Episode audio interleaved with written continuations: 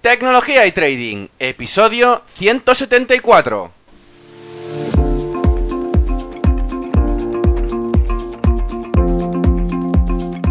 Muy buenos días a todos, bienvenidos un día más a este podcast y canal donde se trata todo lo relacionado con el trading financiero, la informática y por tanto la combinación de los dos, el fintech. Aquí tratamos de técnicas, algoritmia, estrategias, noticias y muchas cosas más. Por eso solo puedo deciros bienvenidos a Tecnología y Trading. Programa 174, en este viernes 2 de noviembre del 2018. Y como cada viernes, hoy vengo con un invitado especial al programa. El invitado de hoy ya ha venido anteriormente, pero he considerado traerlo por motivos obvios, porque no solo la gente me ha pedido que vuelva, sino que aparte, eh, a medida que hablo con él, eh, fuera de antena, digamos, me surgen muchísimas más dudas que mucha gente creo que, pues bueno, que, que querría también saber la respuesta, ¿no? Y él ayuda mucho a explicarlo, ya que, bueno, ya veréis que como siempre es transparente, como siempre explica todo de forma clara, concisa y sobre todo útil, y bueno, ya veréis que, que bueno, es una pasada de, persona y también de, de, conocedor del tema de trading algorítmico. Cabe decir, por eso, que, bueno, eh, la persona que vengo a entrevistar hoy, como todos ya sabéis, Juan Ramón, eh, es una persona apasionada del trading y que ya veréis que tengo preguntas muy mm, técnicas y que a lo mejor son de alto contenido eh, de conocimiento, digamos, que tienes que tener un conocimiento previo importante. Pero bueno, antes de nada y antes de la entrevista, voy a recordar el, la página web del podcast eh, que es ferrampe.com y aparte podéis ver, ver, y encontrar en la página web no solo los libros, sino también todos los podcasts que ya he hecho anteriormente, 174 que se dicen muy rápido, sinceramente. Pero bueno, eh, recapitulo un poco también el tema de cómo encontrarme y es que si queréis preguntarme cualquier cosa o preguntar a alguno de los invitados que he entrevistado anteriormente, para poder, para poder hacerlo podéis hacerlo a través del formulario de contacto de la página web ferrampe.com barra contactar.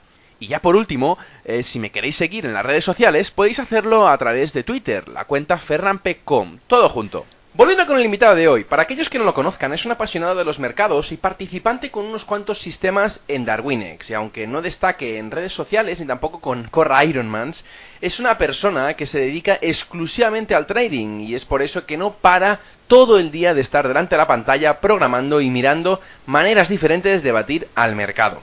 Y es que hoy tengo el placer de entrevistar de nuevo a Juan Ramón Oltra. Muy buenos días, Juan Ramón. Buenos días, Ferran. Bueno, primero de todo, gracias por venir de nuevo al programa. Creo que hay mucha gente que esperaba que hiciera una segunda parte contigo, y es que se quedaron bastantes cosas en el tintero, al menos para preguntarte. Y es por eso que ahora, en un segundo podcast, ya que ha avanzado un poco el tiempo y has podido experimentar más, ya que seguramente te, te volverá a preguntar más en otro podcast, seguramente en la, en la siguiente edición, eh, en dos semanas, es decir, eh, me gustaría preguntarte acerca de varios temas concretos y poder meternos de lleno en ellos para que nos cuentes tu experiencia y conocimiento. Y es por eso que te voy a preguntar varias cosas relacionadas con brokers, tipos de operativa y algunas me las reservo, algunas preguntas interesantes me las reservo para el siguiente episodio. ¿Qué te parece? Genial, vamos a ello.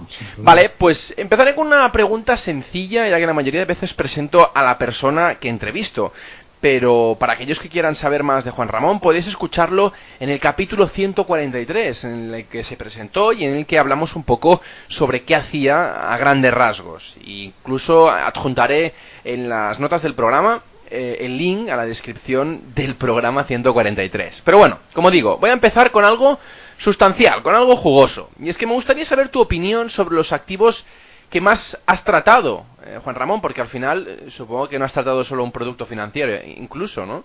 Entonces, para poder extraer sus datos y poder saber de qué manera has podido trabajar con estos datos, eh, bueno, me interesaría saber cómo lo has hecho. Y es por eso que incluso te lo preguntaré de otra manera. ¿Qué activos has podido trabajar más y de qué manera para poder tratar con sus datos con una mayor tasa de rentabilidad versus riesgo? Que es una de las cosas que a los traders más nos preocupa. Bueno, creo que la pregunta se descompone en, tres aproximadamente, porque rentabilidad versus riesgo, eh, desde luego, es, es, mucho más sencillo si operas eh, largo en índices o, montas una cartera de digamos de acciones de calidad entonces eh, es más fácil obtener rentabilidad versus riesgo ¿no? pero pero esto no, son estos datos no son los más típicos a trabajar y a procesar a diario porque eh, todos sabemos que los más asequibles pues suelen ser los del mercado forex y, todo el mundo les, les mete mano ¿no? a ver qué, qué se puede extraer de ellos entonces, por eso digo que la, la, pregunta se podría descomponer en cuáles son los más fáciles de trabajar y cuáles son los más rentables. ¿no? Si me dices por rentables, eh, como te he dicho, la, índices derivados de volatilidad eh, son, son más eh, fáciles de, batir y, asumes menos riesgos, sobre todo en diario, ¿no? es decir, en time frame de, de un día. el forex es harto difícil y repleto de aleatoriedad y, sin embargo pues eh, tienes data a golpe de, clic de ratón en cualquier lado en, intrasegundo entonces eh, los datos que más he tratado los, seguramente a partes iguales eh, cuando necesitas volumen tiras de futuros cuando haces sistemas diarios pues vas a buscar índices de acciones y y el Forex básicamente son reversiones a la media en temporalidades intradía has tocado eh, bastantes cosas, bastantes productos financieros por razones distintas, ¿no? Eh, supongo que, al final operas, ya que te lo permiten los sistemas algorítmicos, todos a la vez, o realmente solo se has probado. No, van simultáneamente. Van simultáneamente, muy bien. Em, bueno, hablando de activos, eh, un activo que a mí siempre me, me da mucha tirria son las binarias. Supongo que, que más de una vez habrá, te habrá salido el típico pop-up o la información dentro de, una página, ¿no?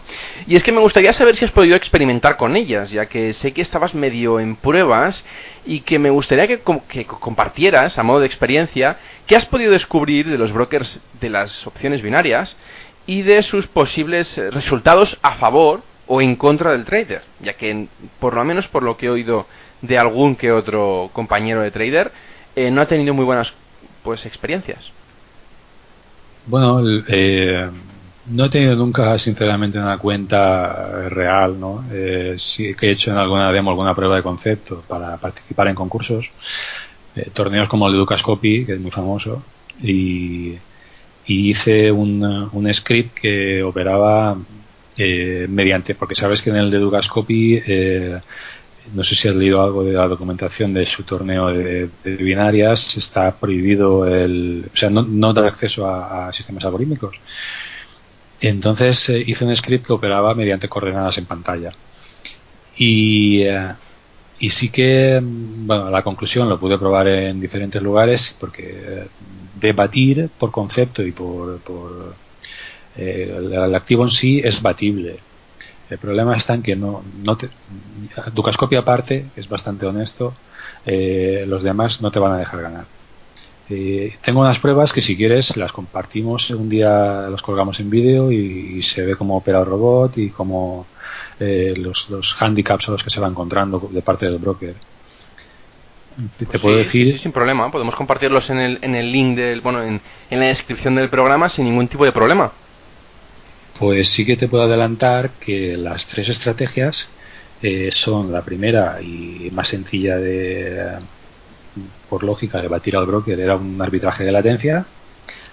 Eh, lo hice vía API, pero la API daba lag, parecía hecho incluso a propósito, pero bueno, como era API REST, eh, pensé que tal vez era cuestión de su servidor y, y lo hice por pantalla también, que que era muy, muy rápido. el momento que dabas clic en el, en el botón ya te metía la... Eh, recuerda que, que hablo de demo.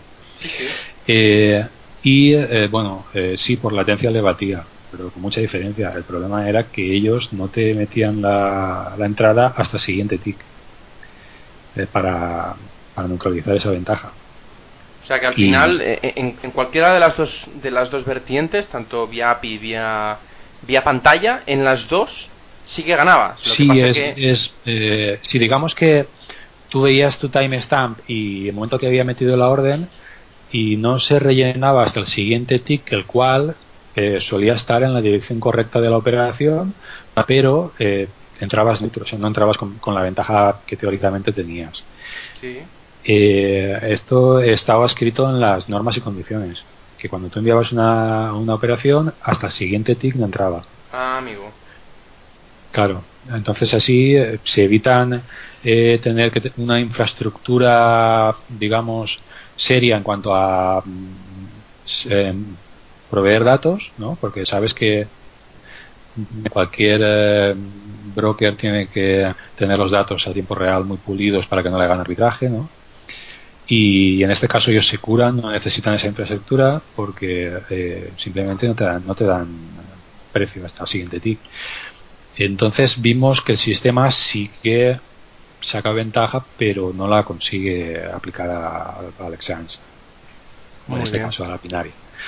Eh, puedo dar más pistas. Tomamos los datos de, futuros de CQG para, mediante eh, un script escrito en, en, eh, en, este caso en C-Lite, en Zorro, que es muy rápido,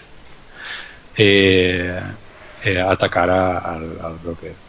Si quieres lo, lo, veremos mejor ya en, en el vídeo y se ve como saca una captura con el ¿cómo se llama? El barrier y todos los ticks de la operación y, se aprecia que hay una ventaja, no siempre, porque eh, está claro que eh, llevas una expiración y si se te puede ir en contra, pero si entras con, un tick de ventaja, pues la balanza se te pone a favor. Muy bien, bueno, pues lo veremos en el vídeo entonces esto.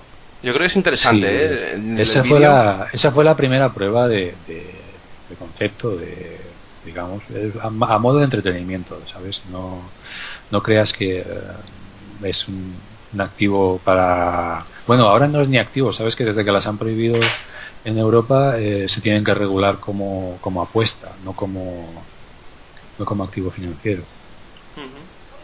Entonces, bueno, la siguiente fue una estrategia de reversión a la media, eh, sin ninguna ventaja de latencia, pero con una considerable ventaja estadística en cuanto a, para batir el activo. Y casualmente, bueno, parece que, ellos también son conscientes de esa reversión y, eh, y, lo que es el retorno, el payout, siempre estaba bastante más bajo en el lado favorable, lo cual, lo cual neutralizaba la ventaja. Eh, es decir, el, el lado en el que te ibas a posicionar tenía un payout del 65% y el otro tiene el 90%. Entonces, mm, aunque tengas una tasa de acierto superior al 55%, no, no consigues ganar. Eh, esa fue la segunda. Y la tercera ya es más sofisticada, con un sistema de deep learning, con cierta ventaja también, pero sufre de la misma pega que la segunda. Es decir, al final el sistema de deep learning estaba eh, tratando de explotar la misma reversión y, y, en ese caso el payout era bajo. Eso fue las, tres estrategias que probé a modo de prueba y, te digo que si quieres las vemos en, día, en vídeo. Perfecto. Pues eh, si te parece vamos a la siguiente pregunta entonces, porque el vídeo lo colgaré justo debajo de esta pregunta y así, y así nos servirá para, para poder orientarnos a lo que Juan Ramón eh, explica. Esto lo colgaré, como digo, en la web de ferrampe.com y allí podréis ver, pues, en las notas del programa, eh, toda la explicación eh, en el vídeo, ¿no? en el vídeo de, Juan Ramón. Bueno, entonces me gustaría hablar de las estrategias ahora que has aplicado a Forex, a, un a uno de los productos financieros que yo considero que se puede extraer más información porque tiene pues infinidad de brokers de brokers que te ofrecen eh, esta información a través de, muchas fuentes diferentes. Tanto te puedes bajar de internet, como por ejemplo de Ducascopy, de FXDD, te puedes descargar datos de, diferentes sitios y puedes cotejar para, para, sacar tus propios resultados. Por eso, a veces, eh, estrategias en Forex se pueden, eh, bueno, son las que mucha gente empieza por la facilidad de conseguir esos datos. Que después podemos discutir largo y tendido si, si quieres la calidad de estos datos que te puedes descargar. Pero bueno, esto es otra cosa. Volviendo a las estrategias de Forex, como decía, eh, creo que es un mercado que, que, bueno, que muchos hemos trabajado y que algunos lo dominan más que otros. Me gustaría que nos comentaras cómo afecta la curtosi al Forex ¿Y por qué es tan importante tenerlo en cuenta? Y aparte, para aquellos que no sepan qué es la curtosis en el Forex, que nos dieras una pequeña introducción.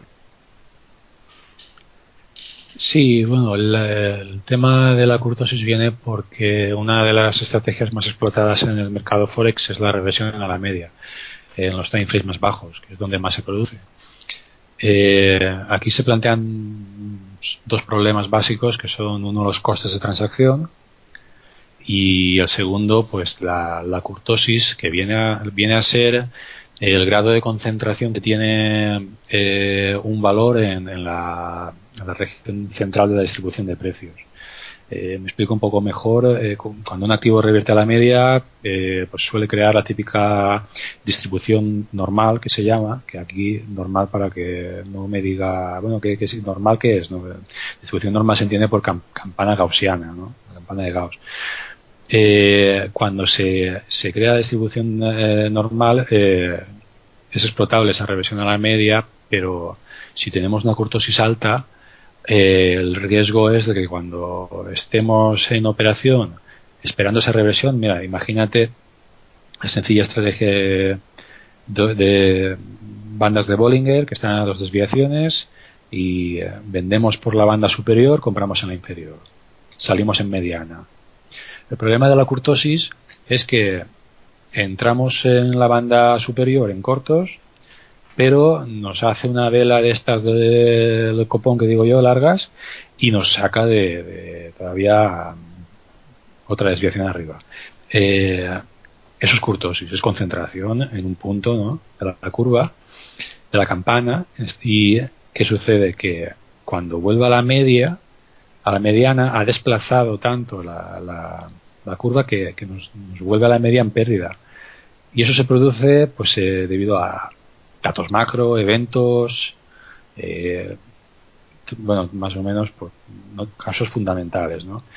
Y ese es el problema, es lo que eh, de lo que sufren las, las estrategias de, de revisión de media en Forex. Eh, es por eso que lo que, hablamos de la, de curtosis, que es el, principal problema que, tienen. Es aplicable también cuando haces spreads. Eh, haces un spread entre dos, activos o son dos pares de, activos en Forex y, cuando una pata se te dispara, pues ya ahí tienes la curtosis y se te mueve el spread y ya no vuelve, ya asumes la pérdida. Entonces, eh, produce estrategias aparentemente rentables durante mucho tiempo, pero cuando se nos va una pata del spread, o, en este caso, aunque sea al par, eh, nos suele provocar una pérdida bastante, bastante grande. Es, es a lo que te referías con curtosis, ¿no, Fernando? Exacto, correcto, correcto. Mucha gente no lo conoce. Eh, yo creo que es un, es un, es un elemento que, es, que yo creo que es que se tiene que tener en cuenta eh, en muchos casos eh, y sobre todo en unos activos como por ejemplo en el Forex, que, bueno, como insisto, eh, muchos hemos empezado con Forex por, por la, gracia de tener muchísimos datos, ¿no? Y esto te permite... simplemente porque empiezan por CFDs, están en todas partes, publicidad... y son accesibles. Sí, exacto. Y, también te digo, ciertamente los costes de, de transacción eh, a simple vista, según te los enseñan, no son altos. El problema está en que no puedes entrar eh, eh, con órdenes límite, aunque pongas un orden límite, al final es una orden a mercado ejecutada en un, en un threshold, ¿no? Y, siempre tienes que cruzar la horquilla, siempre incurres en, tomador y tienes unos gastos de, de, financiación bastante elevados, ¿no? los swaps, que eh, eh, que al final la, esperanza matemática pues es muy negativa. Eh, y luego añádele que en el caso del Forex eh, son la simetría que tienen estos activos los hace más difíciles de batir porque si vas a, índices sabes que tienen un claro sesgo alcista y, basta con intentar encontrar un momento óptimo para para entrar ¿no? en largo y mantener un, el máximo tiempo posible, pero, pero esto en el mercado forex no lo puedes hacer. Y dices, bueno, pues entonces, si, es, si existe esa simetría y tenemos el 50% normalmente, ¿no? De probabilidades de, de velas alcistas y bajistas contra un 55 que tendríamos en, la renta variable con los índices, eh, dices, pues puedo crear spreads entre ellos. Pero es que tampoco, porque ya realmente ellos son eh, los activos son spreads, son cruces y la mayoría es, son antagonistas, son, se comportan de manera totalmente opuesta los unos a los otros.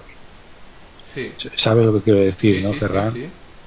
Entonces eso eh, hace que sea extremadamente difícil hacer eh, spreads de, con, con, cruces de forex. Lo, que sí que puedes hacer es eh, hacer eh, activos sintéticos los cuales el broker en cuestión no te ofrece, ¿no?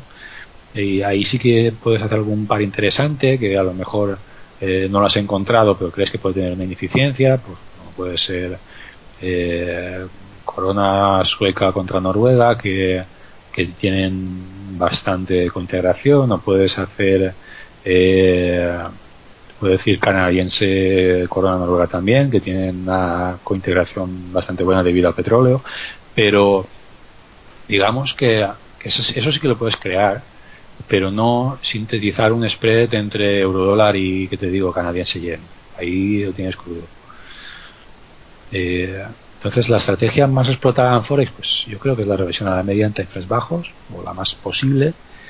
Y luego, si tal vez existe otra posibilidad bastante buena de explotar eh, en los majors movimientos explosivos eh, que suelen dar a horas punta en, debido a eventos. Y, en este caso pues es, totalmente diferente. Ya son estrategias de momentum y se, y se trabajan de un modo diferente. Muy bien. Eh, bueno, pues eh, creo que explicación, bueno, completísima. Y, y, ahora me gustaría, por otra parte, preguntarte sobre la correlación, porque mucha gente no sabe ni qué es la correlación, ni qué es la cointegración, y, de qué manera pues nos ayuda precisamente estas dos metodologías a poder sacar patrones de conducta de los pares de divisa en, forex sobre todo eh, para poder rentabilizar eh, minimizando las probabilidades de riesgo y es que como digo mucha gente no conoce estos dos conceptos ni la correlación ni la cointegración aunque cada vez eh, se utiliza más eh, desde que desde que nos permite la tecnología, los algoritmos, ya de hace unos cuantos años, pero ahora que, que está bajando más al retail, eh, pues permite poder hacer comparativas en tiempo real entre diferentes activos financieros. Y es que, bueno, no sé si, me si, si, te podrías mojar un poquito en cómo haces la correlación o qué es la cointegración incluso y cuando tú la utilizas, si es que la has utilizado, de qué manera sacas esos datos y de qué manera te aprovechas de ello. Sí, claro. La, el problema no es que no los conozcan, sino que muchas veces los confunden los términos. También porque se creen que dos activos correlacionados eh, son arbitrables y esto es falso. Además, es lo peor que puedes hacer. Porque correlacionado significa que cuando, por ejemplo, uno tiene movimiento al alza, lo tiene eh, acto seguido el, otro, o sea, o en el mismo momento, ¿no? Aunque varíen en diferentes porcentajes, eh, van correlacionados porque van simultáneos y esto pues te, dificulta eh, operar un spread. En cambio, eh, la cointegración significa que ambos activos mm, van eh, en la misma dirección, pero a diferente tiempo. lo estoy hablando, definiendo de modo muy retail para que pueda entenderlo cualquiera. ¿no? Es decir, Pepsi Coca-Cola, que es el clásico ejemplo de cointegración, eh, son alcistas los dos, eh, pero hoy eh, uno ha subido un 0,5, el otro un 1%, mañana uno sube, el otro baja, pero digamos que al final del año ambos han ido acompañados, no han ido en paralelo. Eso es la cointegración. La, correlación es cuando los dos activos, pues te digo, se, se, mueven al mismo momento como pueden ser, que te digo, dos índices similares, ¿no? Eh, o de similares características. Entonces, eh, ahí hay otros factores que considero importantes, o hay, por ejemplo, medidas como el, half-life, que lo utilizo también a diario en, los sistemas. Eh, el half-life es la medir la duración media de, la reversión, o sea, medir la, la vida estimada de la reversión a la media. ¿Cuánto tiempo tardan periodos en volver ese, ese precio a la mediana? ¿De acuerdo? Entonces, interesa que sea cuanto más corto mejor. Y eso significa que, también tenemos eh, posibilidad de, extraer reversión. ¿no? Eh, esto lo utilizo, eh, el cálculo del half-life, pues como el valor a pasarle a, no directamente, sino utilizo un múltiplo, pero es el valor a pasarle a, al número de periodos sobre el que calculas la desviación estándar del sistema, ¿no?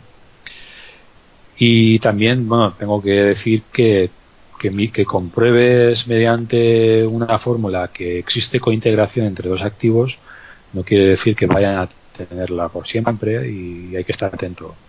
Es decir, hay que estar monitorizando siempre las métricas, ver cuándo se degradan o cuándo cuando se fortalecen y saber aprovechar el momento. Ahí el sistema tiene que tener control de, la cointegración, control de la covarianza, control de, del half-life y, aprovecharlo todo. Mira, te digo, una ventaja de, utilizar el half-life eh, en el cálculo de, los periodos, es decir, por ejemplo, calculamos la desviación estándar eh, sobre un half-life que en este momento es de 80 si se rompe esa cointegración y la serie se vuelve menos estacionaria, el half-life de 80 se nos va a ir progresivamente a 110, 140, 150. Por lo tanto, a medida que se nos está alargando eh, el half-life, nuestro gatillo de desviaciones estándar eh, se nos está alejando. Por lo tanto, la estrategia mantiene unos valores, digamos, de seguridad no se va a disparar fácilmente el gatillo porque se está diluyendo la, ventaja. En cambio, con, una, con un valor fijo, pues sufriríamos de que eh, siempre nos llegaría a las dos desviaciones eh, fácilmente. Claro. Bueno, y, además, eh, bueno, es que con el Half-Life hemos hablado de forma bastante, bastante distendida, fuera de antena, digamos. ¿Tú lo aplicas eh, en todas las estrategias, al menos para, para estudiarlas? No, no, las, aplico solo en, los spreads y, en alguna revisión a la media muy, clara, pero solo en eso. No, no suelo aplicarlo a otro tipo de estrategias. ¿Por algún motivo concreto o porque no lo ves necesario? Porque no, te aporta más información, quiero decir. Solo lo veo necesario en los casos de, de reversión a la media y eh, lo tomo pues como, como te he comentado, es el valor a, tomar y eh, para, para, calcular eh, las desviaciones estándar. No directamente, hago múltiplos y es, no sé si sabes que la volatilidad es, es, predecible mucho más que el precio, ¿no? mucho más que la dirección. porque nunca me lo hubiera imaginado. Bueno, la volatilidad es cíclica sea por horarios, porque siempre se coinciden los horarios de apertura de los mercados y, van creando ciclos, sea por muchas razones, pero eh, la volatilidad es más predecible que, la dirección del precio.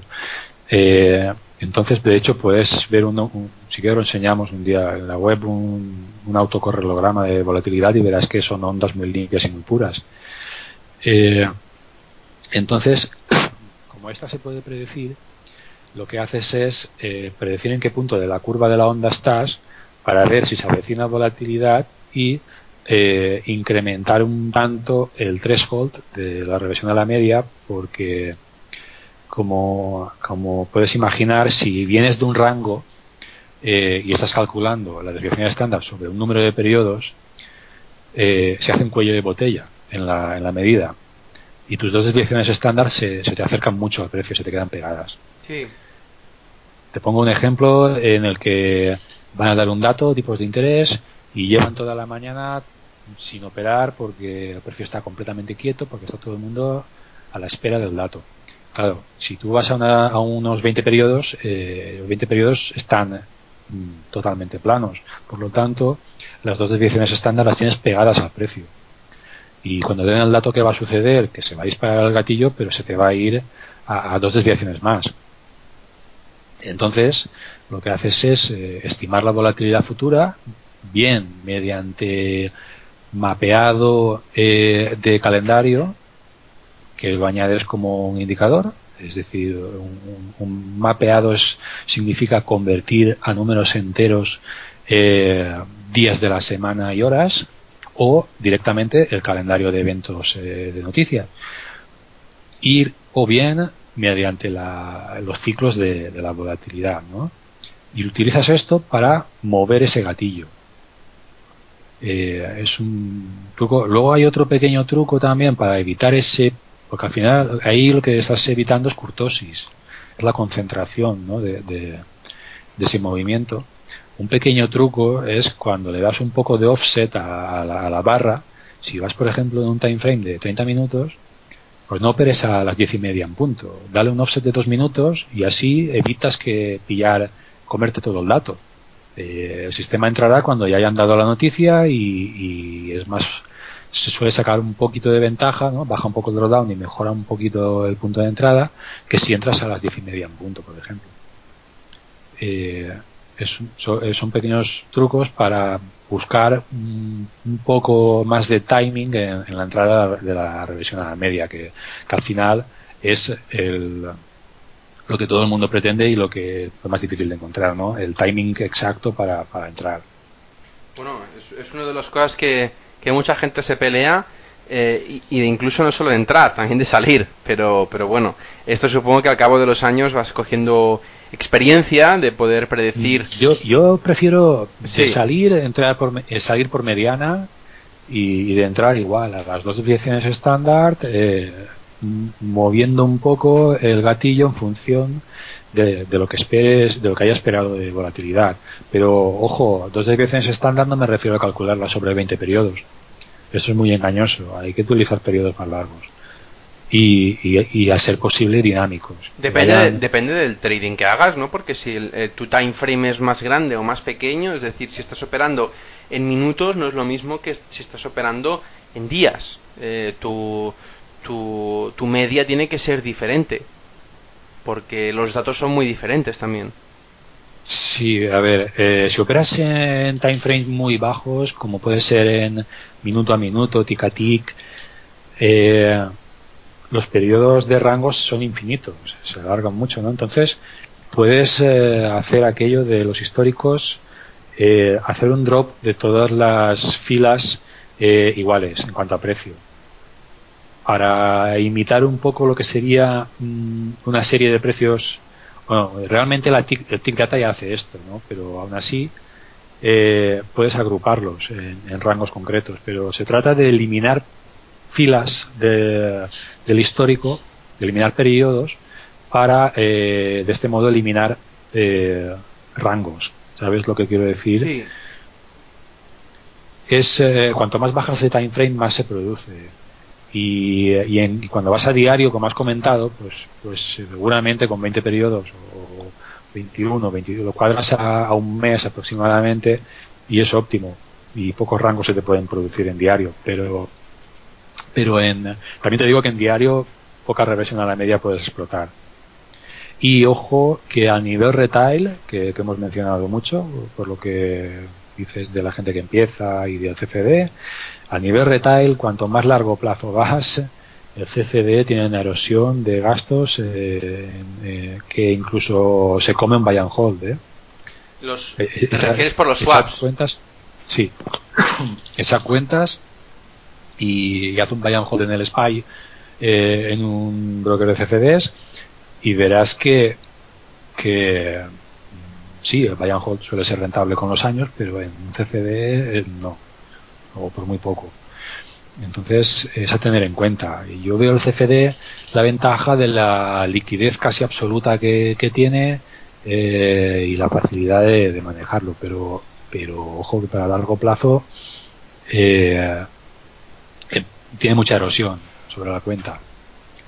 Y para hacer alta frecuencia también, obviamente, porque eh, más que por las comisiones, que de las comisiones de transacciones eso ya depende de si un broker te la cobra o no, pero el hecho de tener que cruzar siempre horquilla e incurrir en tomador eh, es una esperanza matemática negativa. Eh, de hecho, yo creo que, que está más que comprobado que operar a órdenes límite eh, es mucho más ventajoso que, operar en, eh, a mercado, ¿no? con órdenes agresivas. Así que en ese, en ese aspecto, eh, atención, ¿no? Para, para retail. Es importante tenerlo en cuenta porque mucha gente se piensa que eh, para poder evitar la utilización de futuros eh, o de otros o de otros productos financieros que, que a lo mejor son eh, con bueno con una barrera de entrada bastante más grande por el hecho de, tener más capital para poder empezar y poder tener el overnight pues eh, sin que te afecte la cuenta. Eh, también pues tiene unas consecuencias el utilizar el CFD y una de ellas realmente es el swap. Y, y también yo añadiría que depende de los brokers que utilices eh, para poder operar CFDs no sé si estarás conmigo que algunas veces mm, los brokers que utilizan CFDs eh, para el retail eh, pueden asustar un poquito en el sentido de que hacen spikes, hacen movimientos muy bruscos en pocos segundos, eh, que son inusuales en futuros, pero que eh, por alguna razón, sobre todo tecnológica, las hacen y eso hace alterar el sistema automático, es decir, pues que te salten stops, que te salten take profits o que incluso te altere algunos cálculos de la operativa. De hecho, hay uno de los brokers que, que, bueno, que siempre hablamos con, con, las- la gente que entrevisto, ¿no? Y de hecho, eh, contigo, Juan Ramón, eh, lo hemos hablado alguna vez, con Darwinex me refiero. Ellos han tenido un par de veces que, que se ha movido bastante bruscamente el precio y de forma anormal. Eh, considero a Darwinex, y siempre lo digo, eh, uno de los brokers más buenos en, en cuanto a, a trading de Forex y CFD retail, dado por X motivos que ahora no vamos a entrar. Pero bueno, y- y- o sea, lo que te quiero decir es que incluso los que yo considero buenos y que la gente cada vez está eh, compartiendo más esa opinión conmigo, también les pasa el, hecho de tener spikes, el hecho de tener algunos problemas tecnológicos y el hecho de, de poder alterar el precio. Eso en futuros no pasa, lo sabemos todos. Sí, sí, que, sí, sí que pasa, Ferran. Sí, lo que pasa es que no tan habitual como en Forex. Bueno, claro, pero porque hay liquidez y Correcto, la liquidez eh, prensa el, el precio, pero en, en el CFD, al fin y al cabo, eh, se mueve por liquidez también y cuando esta liquidez no existe, pues porque son altas horas de la madrugada y, eh, y, y, eh, puede haber un, un vacío y bueno, eh, al final se produce el spike inevitablemente y me consta que gente que se ha visto afectada en el caso de DarwinX, concretamente no he oído lo mismo de otro broker, pero en DarwinX sí que me consta que, que han hecho reembolsos de gente afectada. Correcto. Bueno, es, uno de, de los motivos por qué yo, pues, eh, a, la, a la familia Colón le tengo tan aprecio porque realmente no es un sacacuartos como otros brokers que, que son archiconocidos para hacer eso, ¿no? Pero bueno, insisto, no, no estamos aquí para hablar de, de, de Darwinex, aunque me guste mucho. Eh, estamos hablando de, de, sobre todo, de cómo puede afectar la operativa CFD a la gente y considero que se tiene que tener en cuenta todos los pros y los contras. Los pros muy claros, y es que la barrera de entrada es mucho más reducida que en, lo- en los futuros, ¿vale? Bueno, no, no lo es tanto, Ferran. Eh, operar T-Notes en futuros es barato. Eh, el, Sí, pero a requerimiento de- de margen. Pero, por ejemplo, para depende de qué broker, eh, abrirse una cuenta ya tiene sí, es el más inconveniente de tener más y, capital. eh, es más tedioso el abrirse la cuenta, el eh, cumplir con todas las normas que te obligan, pues, pues ¿qué te puedo decir que lo del, lo del que hablamos del intradía, si quieres mantener la posición overnight, pues tienes que tener el capital, si no, pues vas a tener una sanción. Eh, como tengas que reclamar algo, pues normalmente tienes que llamar a Estados Unidos sí. y, y es un poco más difícil de, de expresarte para, para mucha gente, ¿no? No, pero por Y, ejemplo, eh, Juan Ramón, te digo, eh, yo sí quiero abrir una... Si quiero pe- operar directamente con, con una cuenta de... Imaginemos que tenemos 2.000 euros eh, en el banco y queremos probar eh, pues esto que estamos hablando ahora, ¿no? De CFDs y futuros y todo esto. En futuros, creo que, mm, bueno, al menos yo no conozco ninguno, ningún broker que te deje abrir una cuenta con 2.000 euros. Y si te la deja abrir, eh, y si te la deja abrir, eh, podrás operar muy pocos activos por el tema del overnight. No, a ver, Ferran sí que puedes, sí, hay asequibles. Eh, lo que ocurre es que eh, la gente siempre va a buscar los mismos activos y quieren operar el DAX, quieren operar Claro. el eurodólar, quieren operar. Pero eh, yo es que oigo a menudo comentarios de eh, no, no, yo quiero operar el DAX y, y, en este broker y con esta plataforma. Y bueno, es que aquí no tienes que casarte con nadie porque, porque hay cosas que simplemente no se pueden. Hay activos que simplemente desde el nivel retail eh, no se pueden batir y, y hay plataformas limitadas para un activo y hay brokers que las condiciones que tienen para un activo en concreto pues tampoco permiten batirlo. Entonces hay que ser sensato y si uno se inicia y no tiene claro lo que va a hacer, pues lo primero que tiene que ver es dónde puede encontrar una ventaja y la esperanza matemática que tiene. A mí me gusta calcular mediante un script, eh, no lo suelo utilizar ya hace mucho tiempo, pero me gustaba calcular el, el, el ratio de volatilidad gastos de transacción de un activo para ver cuánto se mueve y cuánto tengo que pagar para, para estar dentro, porque si tengo que pagar mucho y no se va a mover, eh, quizá no me interese. ¿Sabes lo que quiero decir? Sí, sí, sí. Entonces, sí, sí. esto es clave, porque al final eh, aquí se pierde por culpa de, las, de la, los gastos de transacción en, la mayor parte de los casos. No, no olvidémonos de gestión de capital, de la estrategia, de tal. Supongamos que el precio es aleatorio. Si es aleatorio, ni ganas ni pierdes en el largo plazo. Pero ¿qué ocurre? Que tienes gastos de transacción y son los que te van a erosionar la cuenta. A partir de ahí, si no aplicas una correcta gestión de capital, si no tienes una estrategia ganadora, si tal y cual, eh, durarás más, durarás menos. Pero la gestión de capital de por sí sola solo va a hacer que dures, no va a hacer que ganes. Claro. Claro. Eh, sí, pero sí. si eh, tienes un spread y una comisión de entrada y, y no consigues batirla, eh, estás jugando a la ruleta y tienes ahí la casilla verde. Pues sí. Digamos que en el CFD tienes la ruleta americana que tiene dos casillas verdes y en futuro tienes una o, o casi ninguna, depende de las condiciones que tengas. Entonces ahí es para pensárselo y decir, bueno, si opero algo que tiene una esperanza matemática más aceptable eh, y hago una gestión de capital correcta, en el largo plazo no puedo perder, por mal que lo haga. Si además intento ir a operaciones lógicas, porque yo tampoco veo lógico que la gente se, se emperre en, en ponerse corto durante meses y meses en un índice. Eh, vamos, pero si lleva 100 años subiendo, eh, ¿por qué te, te, pones a predicar eh, eh, que viene un ciclo bajista de, meses? Si es que no, no, no, hombre, no digo que no pueda venir, pero no es lo más probable. Eh, entonces, eh, los hitos cortos en índices, por ejemplo, pienso que son más de intradía o más de muy, muy corto plazo y, y para entendidos, digamos, ¿no? Pero para otro tipo de operativa, pues búscale los largos. Pero la gente, ya te digo, no, no, yo el DAX y corto en el DAX y no sé qué, y no, es lo que es el típico error. Es, es eh, por donde veo yo que tienen que, que, empezar uno a buscar un activo que pueda encontrar la ineficiencia y eh, intentar asumir los, mini, los mínimos costes posibles.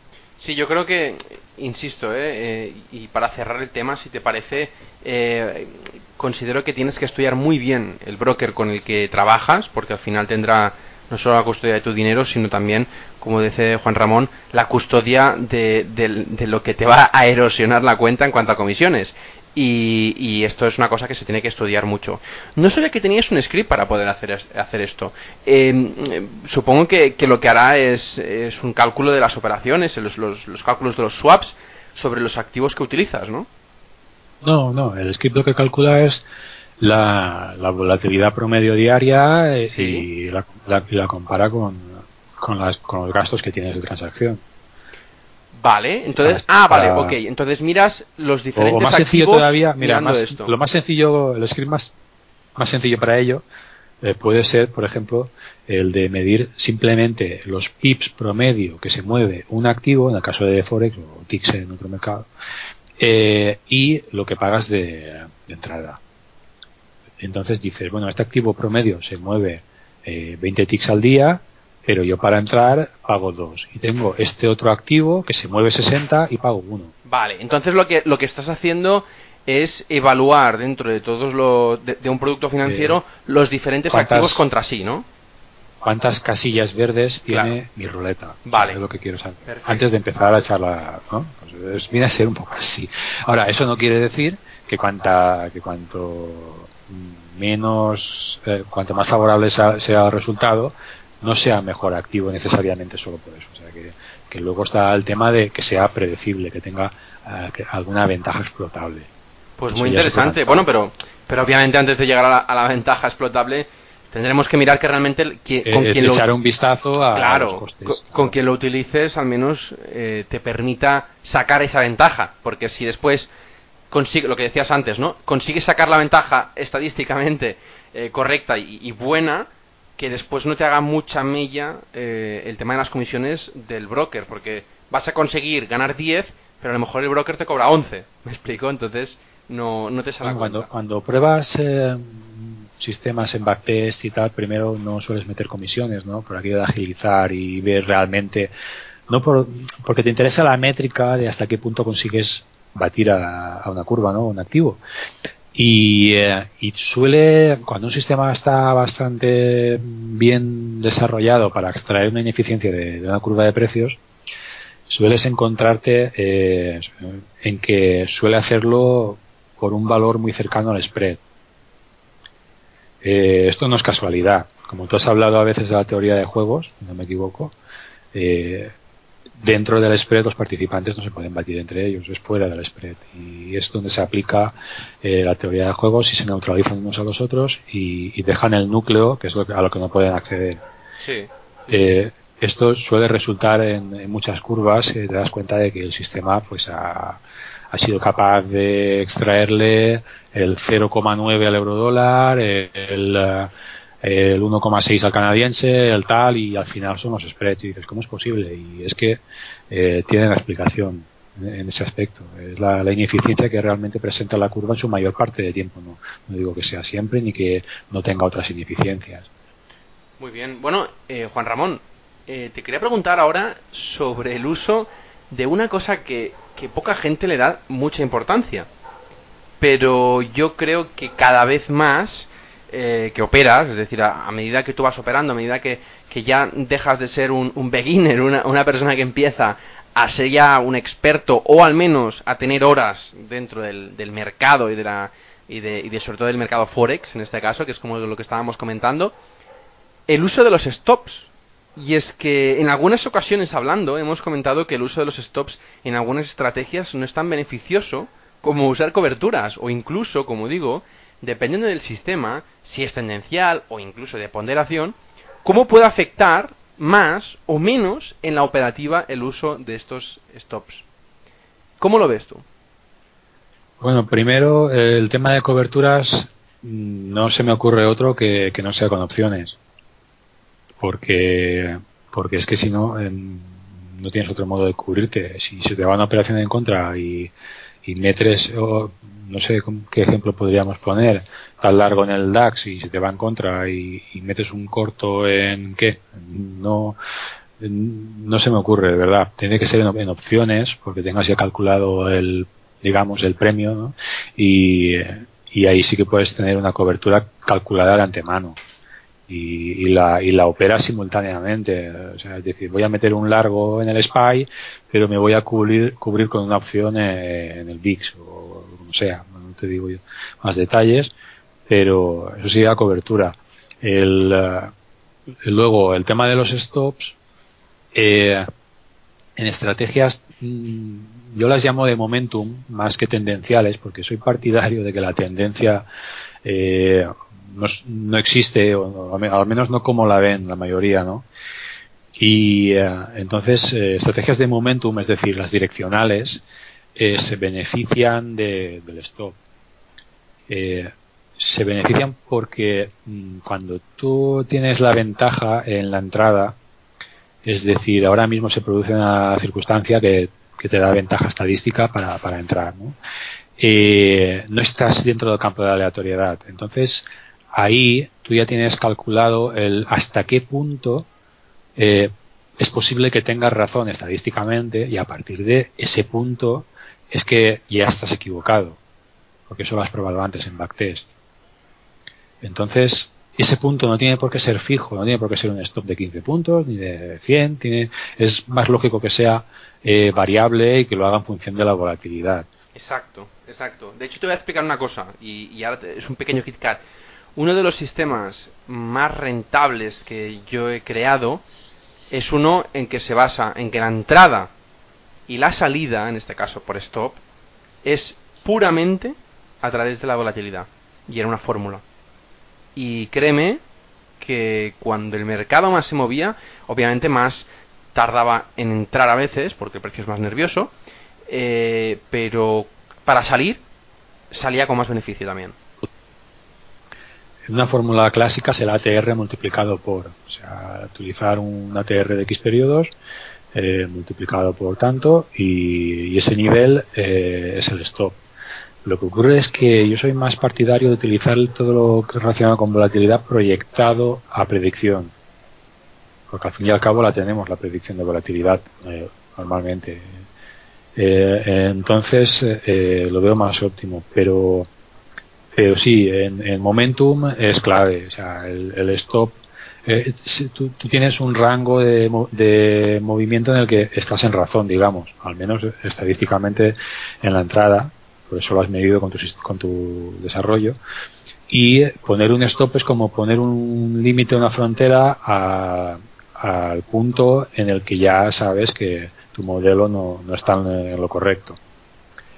En, eh, en cuanto a, salir al take profit, eh, eh, aquí hay un poco de discrepancia porque tanto le aplicas la misma fórmula que para el cálculo del stop o, o, intentas utilizar un trailing, lo cual es más complicado de lo que parece porque tienes que dejarle un colchón, ¿no? un time step, tienes que establecer un punto de activación del trailing y todo eso cuando lo pruebas en backtest eh, es más complejo, más cómputo y como desafortunadamente tengas un par de trials, yo, yo no los suelo utilizar, pero cuando lo he hecho los he limitado porque si no se puede dar que tengas unas pocas operaciones muy afortunadas casualmente que corrieron muchísimo gracias al trailing y te distorsionen el, el resultado. Entonces es mejor limitarlo. Pero eh, sí, en, Momentum beneficia. En, en Men Reversion, cuando vamos a reversionar la media, eh, hay discrepancia también porque dices, bueno, eh, entro corto a las dos desviaciones estándar, ¿no? cuando está el precio de alfa las desviaciones. Y, y, se me va una desviación más. ¿Qué hago? Salto el stop, eh, meto otra operación, que es mejor, ¿no? Eh, está claro porque es un punto más óptimo todavía si cabe para entrar. Sí. Bueno, promediar está comprobadísimo eh, de que no es lo, lo que funciona, no, es rentable. Eso, aunque por más vueltas que le des parezca que, que volver a entrar es beneficioso, hay estudios bastante buenos hechos eh, por gente bastante seria que han demostrado que promediar no es bueno, que tú tienes que entrar con el capital que, que estés dispuesto a entrar en la primera operación y no metas más capital, porque al final, si, si, diluyes tu capital en varias operaciones, eh, también estás diluyendo tus beneficios. Si tenías que entrar con tres lotes en la primera y has entrado con uno por si sube más, pues como vaya, como sea favorable, te vas a beneficiar con un lote, no con tres. ¿Sabes lo que quiero decir? Sí, sí, sí. entonces, la curva de equidad eh, es similar salvo que si no lo haces correctamente, pues asumes un poco más de riesgo de la cuenta, pues puede ser catastrófico, ¿no? Al promediar. Entonces, eh, ¿qué haces? ¿Pones un stop si se va más a la contra?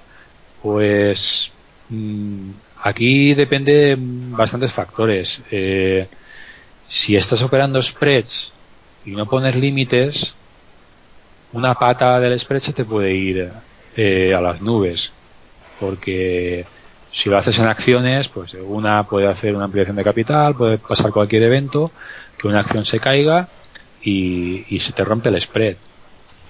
Eh, en ese caso, aunque tuvieras un stop igual como te pilla overnight, no, no, no pillas, pero bueno, eh, es un ejemplo. En Forex también puede pasar que sobre un cruce de un dato de tipo de interés y en el otro no se ha movido prácticamente y se te rompe el spread.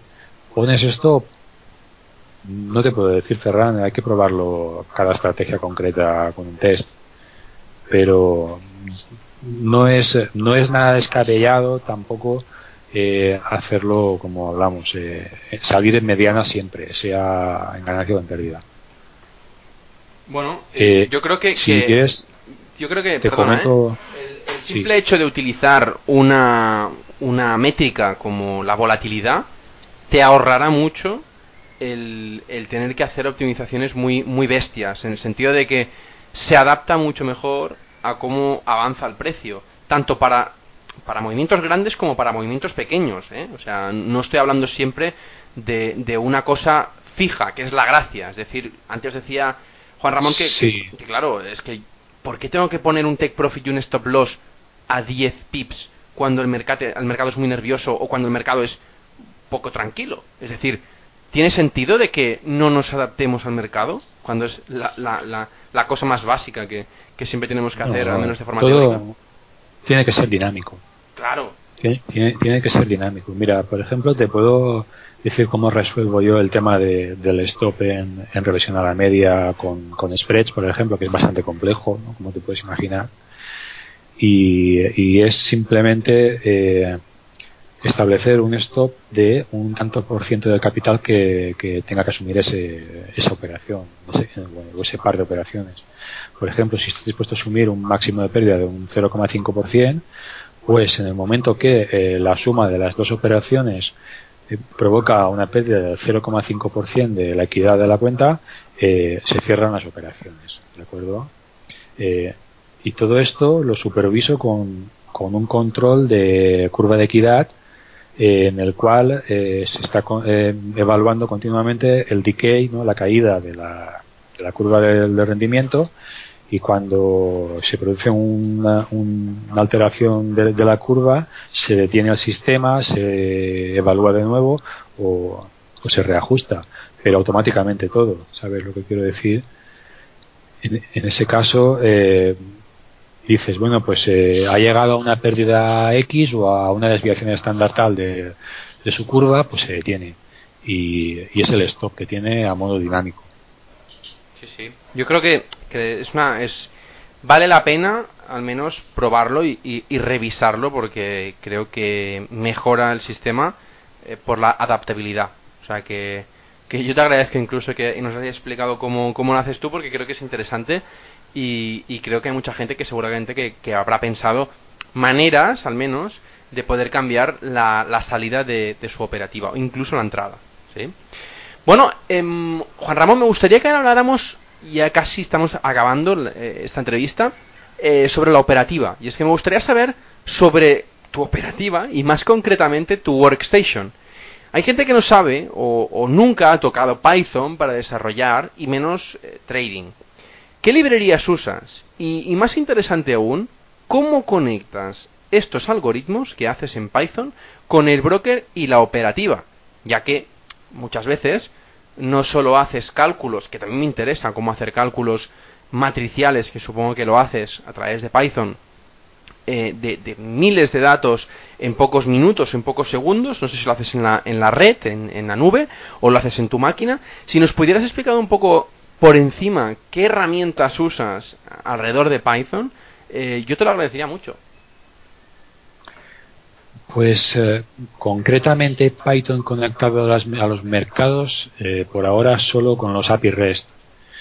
Eh, porque en lo demás sigo utilizando Zorro, que sabes que es una plataforma que tengo bastante eh, aprecio, ¿no? Sí. Y, eh, y, Zorro pues eh, tiene facilidad enorme para conectarse con cualquier cosa y, se combina con R. Entonces, lo que hago es que el modelo que, que pueda tener, eh, por ejemplo, en Python empecé a hacer scripts más que nada por, por explotar más a fondo el mundo de, del Machine Learning. Y, eh, y, una vez tienes un modelo, pues perfectamente lo puedes hacer en R y conectar con Zorro, ¿no? Eh, entonces, en este caso, Python pues, se conecta con API REST tipo CryptoExchange y sí, en breve voy a, a tenerlo preparado para, para, conectar ya con otro tipo de plataformas o incluso un bridge con MetaTrader 5. Muy bien, o sea, estás preparando las armas para poder entrar con Python, ¿no? sí, bueno, ya existe algo, pero algo armas un poco más afiladas, ¿no? Digamos. Eh, entonces, digamos, resumiendo un poco el por qué Python es, porque es un entorno, es un lenguaje de programación óptimo para, para el mundo del machine learning y más concretamente el deep learning. Y eh, por eso opté por él, porque tenía ciertas limitaciones en la combinación Zorro-R, que no R por sí solo. Es decir, eh, Zorro es, es completísimo para motor de backtest, eh, incluso operativa, pero eh, al combinarlo con R eh, hacía un cuello de botella en la comunicación. No podía exprimir CUDA y, y, por lo tanto opté por los modelos que tenía de Deep Learning en, R, eh, desarrollarlos en Python y la sorpresa fue que, que pude desarrollarlos eh, más ampliamente y sobre todo a más velocidad por el tema de, de que CUDA en Python es óptimo y bueno, por lo que referías, porque decías de la nube, pues eh, utilizo tanto la gráfica de, del ordenador como, como Paper Space, ¿no? Eh, para, para utilizar eh, Cloud. Puedes montarte un, un notebook en, en, segundos y ya te viene con Ubuntu, te viene con una GPU dedicada, con un entorno ya instalado óptimo para hacer deep learning. Y uh, entonces, eh, la verdad es que va muy bien. Luego, eh, los modelos los puedes descargar a tu máquina local y seguir trabajándolos en, tu PC. Entonces, eh, esas son las ventajas que, bueno, lo que más me ha gustado de Python, ¿no? Más que nada la libertad, la libertad que te ofrece para hacer cualquier cosa. Juan Ramón, entonces, eh, bueno, no sé si podrías explicar por encima eh, las herramientas de la nube que te permite, porque eh, yo actualmente eh, he utilizado Python para algunas cosas fuera del trading y sí que he utilizado eh, pues la fuerza bruta de las máquinas que puedes contratar en la nube, ya sean virtuales o, físicas, que te permite contratarlo por minutos para poder utilizar la fuerza bruta de la nube y poder sacar los valores que estás buscando en vez de en local en la nube. ¿Tú lo has utilizado alguna vez y, y qué ventajas le ves a eso? Sí, eh, el, el, caso es que Paper Space eh, te ofrece precisamente eso, eh, montarte un notebook en, en, en, la nube y lo haces con, con, Linux y con GPU dedicada. Entonces se factura por segundos y la ventaja es que por un precio, digamos, módico ¿no? y a plazos, pues tienes infinita potencia de cálculo y, y no tienes consumo eléctrico en tu casa, no desgastas tu, tu máquina local y bueno, esas son las ventajas, ¿no? Aparte de tenerlo todo organizado en, en un cloud. Sí. Pero yo suelo hacerlo más en local. Lo que te digo que sí que siempre tengo a mano el Paper Space. Eh, pero es práctico. Yo, yo lo recomiendo para todo aquel que pretenda utilizar al menos eh, librerías que empleen, que, que, que, que funcionen con CUDA, ¿no? Porque es, eh, es bastante asequible para, para lo que ofrece. Muy bien. Eh, entonces, interpreto que, que aparte de, de, la utilización de, de sistemas eh, pues, eh, en la nube para poder hacer el cálculo, eh, lo haces en tu máquina. Eh, ¿Podríamos repasar por encima los, las librerías que tú utilizas eh, pa, para Python y me, nos podrías indicar de qué manera podemos aprender a utilizarlas de manera óptima para poder, por ejemplo, y esto lo hablaremos seguramente en el podcast eh, que viene, es decir, en, el, en, dentro de dos semanas, que, te vuelvo a, tener como, como invitado, eh, si quieres, obviamente. Eh, ¿Cómo puedes experimentar con Deep Learning, Machine Learning, utilizando Python? Bueno, lo primero es, mm, aparte de conocer la sintaxis básica de Python, eh, es conocer un poco pandas y NumPy. Eh, una vez tienes conocer estas librerías y algunos eh, tips ¿no? para manejar la, data, pues el deep learning, concretamente, pues de la mano de, Keras, ¿no? que es una es una capa por encima de, TensorFlow y facilita bastante el uso de, de este.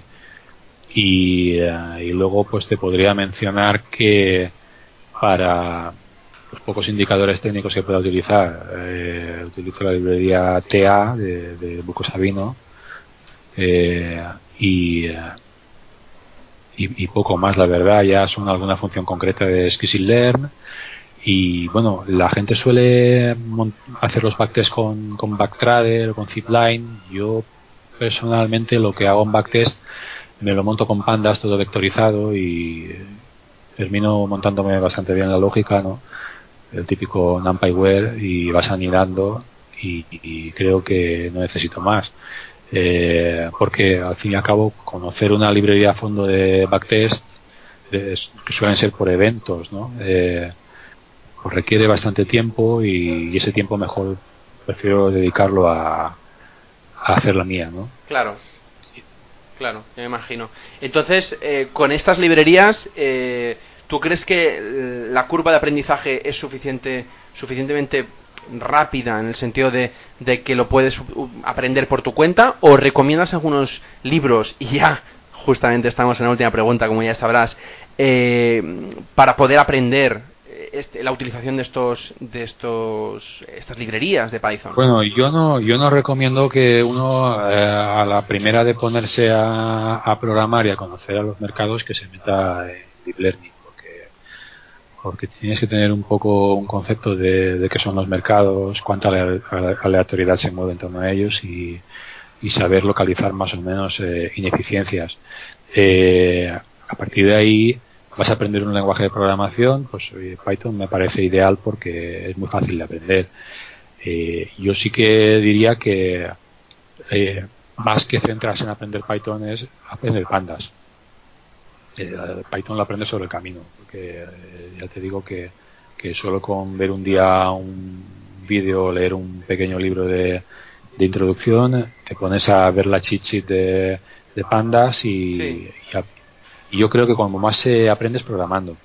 Eh, Probando. Te coges, el editor, te coges el editor, eh, te propones un objetivo y, y te y te pones a, hacerlo y cuando te das con un tropiezo o aunque sea la primera línea un tropiezo pues tiras de Google eh, cómo descargar un CSV eh, con pandas y verás que te pone eh, todo paso a paso todos los tips vas encontrándolo sobre la marcha y vas haciéndolo. Cómo manejar las columnas no cómo ahora borrar esta columna o coger la otra.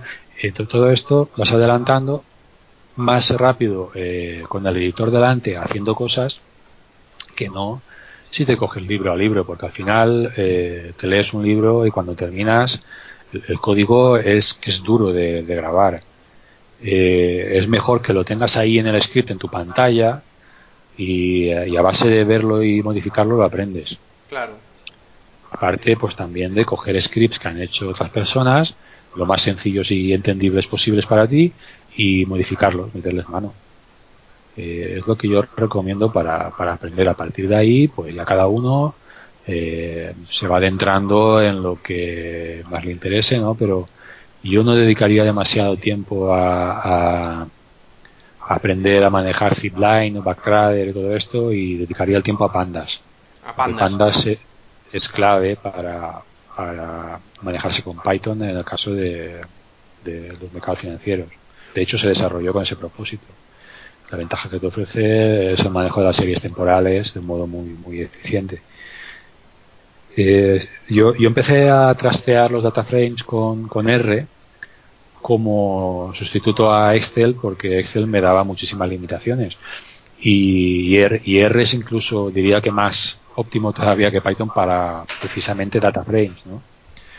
Eh, digo mejor que Python eh, tal cual. Eh, Pandas lo que hace es mejorar ese punto, ¿no? O solucionarlo. Pero quiero decir que coger un CSV, cargarlo, ver las columnas, hacer un plot, hacer un cálculo de volatilidad, un cálculo de retornos por día, y ir manejándose con eso es sencillo, se aprende muy rápido y ese código luego lo vas a reutilizar. Sí, sí, no, y además creo que Python, si tú quieres aprenderlo, eh, es muy diferente aprender R y creo que la flexibilidad que te permite, si tú quieres utilizar Python para otras, otros propósitos, no solo el trading, eh, eso también para mí es un punto añadido, porque a lo mejor quieres eh, aprender a, a, programar en Python para después no solo utilizarlo en eh, algoritmos de trading, sino algoritmos, por ejemplo, de Internet of Things o otras cosas que otros lenguajes que, te permitan también hacer algoritmos de trading, porque como, como decías antes, R es más óptimo para hacer según qué cálculos, pero también está muy acotado lo que tú puedes hacer en comparación Python. Y mira que se pueden hacer muchas cosas en R, obviamente. Pero en Python, dada que hay muchas más librerías y dado que está, es más popular que R, en el sentido de que hay mucha gente que utiliza Python para muchos fines diferentes, eh, yo también prefiero recomendar Python si se tiene que aprender un lenguaje nuevo, eh, porque creo que es más flexible o, más útil para poder hacer diferentes cosas. Sí, sobre todo porque hay muchísima información. Hay muchísima información para hacer cualquier cosa en Python. Entonces, eh, creo que para que se inicia es, es, mejor. R tal vez eh, una persona que ya venga de, de MATLAB o, ya incluso de Python y, quiera meterse en R por motivos pues de sea profesionales o sea por cuestión personal pues, pues oye pues perfecto porque R tiene sus ventajas también tiene un, instalador de paquetes muy limpio, tiene una documentación muy clara, pero, pero lo que hablamos de que a nivel de principiante o de retail, pues eh, Python eh, tienes muchísima información. Sí, sí. Bueno, eh, Juan Ramón, te he hecho un poquito la pregunta antes, eh, me gustaría que la volviéramos a, retomar, y es que, como, como ya sabes, porque ya has pasado por, el podcast, me gustaría saber eh, qué libros recomiendas o qué lecturas recomiendas, porque la última vez recomendaste lecturas más bien apartadas de los libros, ¿Qué nos recomiendas esta vez para, para, poder leer, tanto sea artículos creados por ti, de los estudios o, códigos asociados, o incluso eh, qué lecturas nos puedes recomendar de algunas universidades o de libros de algunos autores? Bueno, libros eh, te podría decir que los de los de Ernest Chan, eh, sobre todo el, el último, ¿no? el Machine Trading, es interesante. Yo no digo que, se, que, todo lo que diga Ernest Chan eh, sea la verdad absoluta, pero, pero sí que se mueve en un terreno interesante y, digamos que sensato. ¿no? Entonces, yo lo recomiendo. Eh, eh, luego, David Aronson también tiene el de Evidence Based Technical Analysis, no me acuerdo exactamente, que es interesante. Eh, y ya para el que se quiera adentrar en Machine Learning, eh, su manual a la plataforma TSSB, que es suya propia, eh, es muy interesante también, porque te da pinceladas muy buenas de, de dónde se puede eh, buscar en un algoritmo de Machine Learning. Y también em, para entender un poco la profundidad de mercado, cómo se mueve el precio y cómo se suele manejar el mundo digamos, HFT, porque aunque no vayas a hacer HFT, es interesante conocer cómo se mueve todo esto. Eh, es, eh, el libro de High Frequency Trading de, Irene Aldrich. Y creo que con esto es ya suficiente, considero yo. Muy bien. Bueno, eh, Juan Ramón, sabes que estás invitado de nuevo, dentro de dos semanas, al podcast de nuevo. ¿Qué, ¿qué te parece? Muy bien, perfecto, a ello.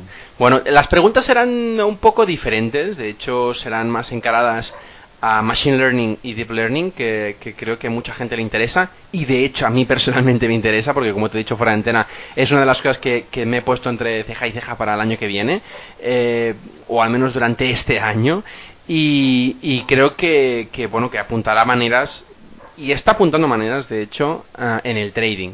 Pero bueno, de hecho, eh, antes de ello, te quería agradecer enormemente de nuevo la entrevista y nos vemos en dos semanas.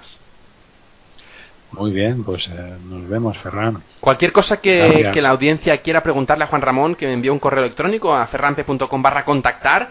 Y, nada, eh, insisto, Juan Ramón, muchísimas gracias y nos vemos en dos semanas. Muy bien, Ferran, venga. Venga, un placer. Bueno, y antes de despedirme, como siempre os pido, suscribiros al canal de Evox y iTunes y aparte darme un me gusta o 5 estrellas para hacerme un poco más feliz. Muchas gracias a todos y hasta dentro de dos semanas.